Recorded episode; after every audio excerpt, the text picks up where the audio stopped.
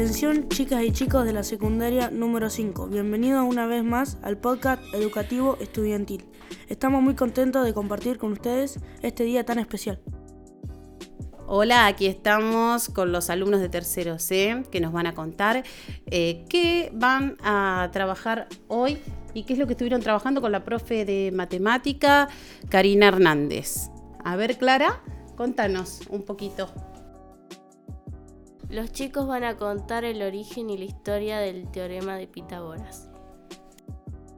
Ahora vamos a escuchar a Milagros Ibarra. ¿Qué nos vas a contar? Hola a todos y muy buenas tardes. Como dijo Antola al inicio, es un día muy especial porque les contaremos sobre un tema apasionante. Y no solo nos apasiona, sino que es un tema muy importante para nuestra vida cotidiana, ya que se usa con frecuencia en arquitectura, carpintería y en otros proyectos de construcción. Hablaremos sobre el famoso teorema de Pitágoras. El origen del teorema de Pitágoras está ubicado en Mesopotamia y el antiguo Egipto, pero durante el inicio de sus estudios no se conocía como tal. Por aquel entonces, en el teorema de Pitágoras se trataba todo lo relacionado a valores de las longitudes de los lados de los triángulos rectángulos, su proporcionalidad y el método para resolver los problemas relacionados con dichos triángulos. Muchas de estas referencias se encontraron escritas en papiros, tablillas y paredes pero no se hallaron suficientes datos como para dar una fórmula que demuestre la relación entre lados de los triángulos rectángulos con exactitud, hasta que el matemático y filosófico Pitágoras de Samos, de Samos pudo dar con la teoría perfecta para explicarlo.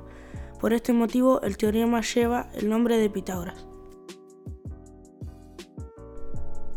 Pitágoras fue un filósofo y matemático de la antigua Grecia que contribuyó de manera significativa en el avance de las matemáticas, la filosofía y la geometría.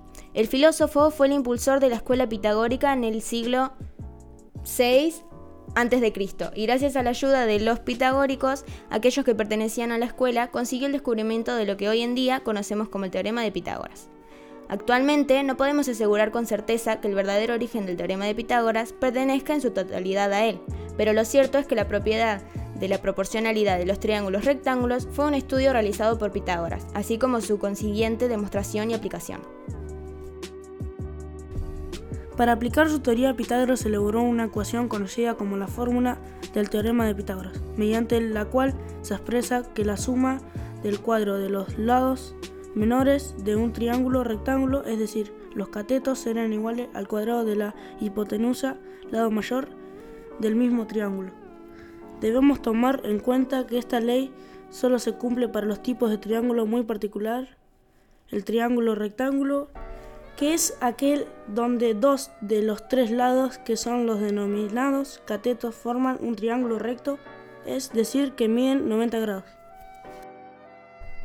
Entonces, el teorema de Pitágoras nos permite calcular la longitud de uno de los lados del triángulo, cuando conocemos los otros dos. Asimismo, sabiendo la longitud de todos los lados, podemos verificar si un triángulo es rectángulo.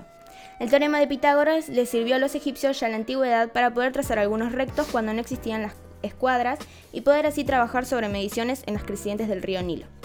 Actualmente, por ejemplo, si tienes que construir una escalera, puedes calcular el largo de la misma sabiendo las dimensiones del lugar donde tenés que instalarla es una de las relaciones matemáticas más importantes dentro de la aritmética, el álgebra y la geometría, por sus diversas aplicaciones en la determinación de distancias, alturas y áreas de terrenos y o superficies.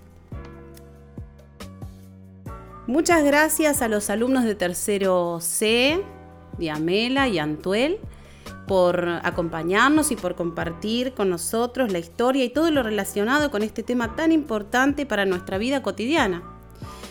Eh, fue un gusto compartir los datos más relevantes y bueno, hemos llegado al final del programa. Gracias por acompañarnos. Gracias a ustedes, espero que les haya sido útil la información. Fue un placer compartir este espacio con ustedes.